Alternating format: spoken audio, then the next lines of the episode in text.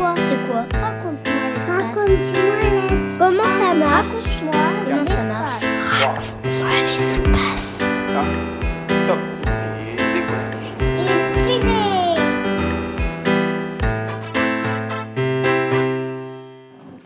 Je m'appelle Sana, j'ai 10 ans.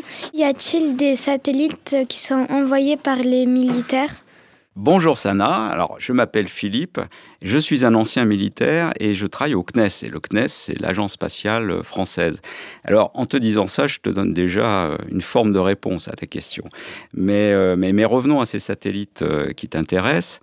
Euh, on en lance euh, dans l'espace depuis plus de 60 ans maintenant et il y en a euh, à peu près 7000 qui sont actifs en orbite, euh, donc au-dessus de nos têtes. Et tu peux considérer que sur ces 7000, il y en a à peu près la moitié euh, qui ont une mission exclusivement militaire, c'est-à-dire qui ne, qui ne travaillent que pour les militaires, ou qui, à un moment donné, dans tout ce qu'ils font, euh, font aussi des choses pour les militaires. Voilà, à peu près la moitié sur, euh, sur 6-7 000. Et ces satellites, ils appartiennent à un très grand nombre de pays, et parmi eux, il y a la France, qui dispose d'environ une dizaine de satellites pour euh, ses missions de défense.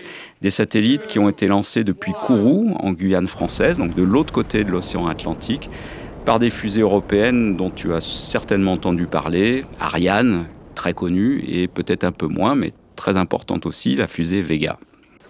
Pourquoi euh, aussi les militaires envoieraient euh, des satellites des satellites? Alors imagine un peu un lieu d'où tu pourrais euh, tout entendre euh, sur la Terre, tout voir, un lieu sans frontières, un lieu qui serait en fait à personne mais à tout le monde en même temps, et où tu pourrais te déplacer très discrètement et en courant pratiquement aucun risque. Et bien ce lieu, il existe, c'est l'espace.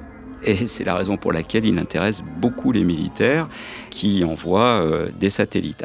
Pourquoi envoient-ils des satellites? Ben, euh, Déjà pour euh, connaître euh, la situation sur la Terre. En quelque sorte, ces satellites, ce sont de, de formidables yeux, de formidables oreilles, magnifiquement placées, qui leur permettent de comprendre ce qui se passe. Il faut imaginer des sortes d'appareils photo qui tournent autour de la Terre et qui peuvent prendre en photo tous les coins de la Terre. Et puis euh, des appareils euh, aussi pour écouter, donc ce qu'on peut appeler des micros, effectivement, qui écoutent ce qui se passe euh, sur la Terre. Les prises de photos depuis l'espace, elles se font quelles que soient les conditions. C'est-à-dire de jour, évidemment, on peut voir des véhicules, on peut voir des individus, on peut même voir pour les meilleurs matériels si l'individu est armé ou non. Alors il ne faut pas qu'il y ait de nuages, évidemment, entre l'appareil photo et la Terre, parce qu'à ce moment-là, on prend photo le dessus des nuages, ce qui est quand même moyennement intéressant. Mais justement, si c'est le cas, s'il y a des nuages, on prend une photo radar, car les signaux radar vont traverser les nuages et on pourra avoir une photo moins détaillée, mais qui a traversé les, qui a traversé les nuages, donc on peut voir ce qu'il y a sous les nuages. Et puis on peut aussi prendre des photos de nuit. Donc là, ça fonctionne avec ce qu'on appelle l'infrarouge. On va détecter des sources de chaleur qui nous permet quand même d'avoir des informations très intéressantes et parfois même d'autres informations que l'on ne voit pas à l'œil nu. Si une cuve est pleine ou si elle est vide, si une machine fonctionne ou si elle ne fonctionne pas. Tout ça ce sont des informations très importantes qu'on peut obtenir grâce à l'infrarouge. Et puis ces satellites, ils permettent aussi aux militaires de communiquer entre eux parce que ces militaires, ils se trouvent parfois dans des endroits où il n'y a pas de réseau téléphonique. Par exemple en pleine mer, sur un bateau ou dans un désert. Et donc là, ils peuvent s'appuyer sur ces satellites pour communiquer. On utilise parfois le terme ou l'expression de satellite espion. C'est une- un vocabulaire que je n'aime pas beaucoup en réalité. Ce que font les satellites est tout à fait légal, puisque, comme je le disais, dans l'espace, il n'y a pas de frontières, c'est un lieu commun, et donc on, on a toute liberté pour prendre des photos euh, de la Terre et, et écouter ce qui s'y passe. Raconte-moi l'espace. Les satellites occupent une place euh, tout à fait essentielle dans le fonctionnement de nos sociétés. Tu as sans doute vu euh, déjà des adultes euh, trouver leur chemin euh, en regardant leur téléphone portable ou en voiture, en regardant un écran de navigation. Eh bien, derrière cela, il y a des satellites qui permettent de s'orienter.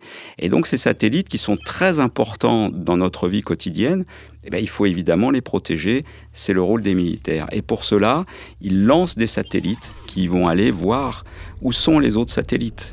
Est-ce qu'il y en a qui s'approchent euh, de nos propres satellites pour leur faire du mal en quelque sorte? Donc il s'agit d'abord de voir la situation et ensuite de prendre des mesures pour contrer euh, une attaque. Je vais te parler de, brouillage, je vais te parler de, de, tir laser, je vais te parler de satellites qui agrippent d'autres satellites. Voilà le genre de choses auxquelles il faut penser. Alors Sana, je te félicite de t'intéresser aux satellites, de t'intéresser à l'espace, parce que l'espace répond aux trois grands enjeux de ton siècle. Les enjeux de sécurité, les enjeux d'évolution du climat, et puis aussi cet enjeu de pouvoir euh, permettre à tous les humains, où qu'ils se trouvent sur la planète, de communiquer entre eux. Merci Philippe Steininger, conseiller militaire auprès du président du CNES, l'Agence spatiale française. Merci. C'était Raconte-moi l'espace, une série de podcasts produite par le CNES qui répond aux questions scientifiques et spatiales des enfants, petits et grands.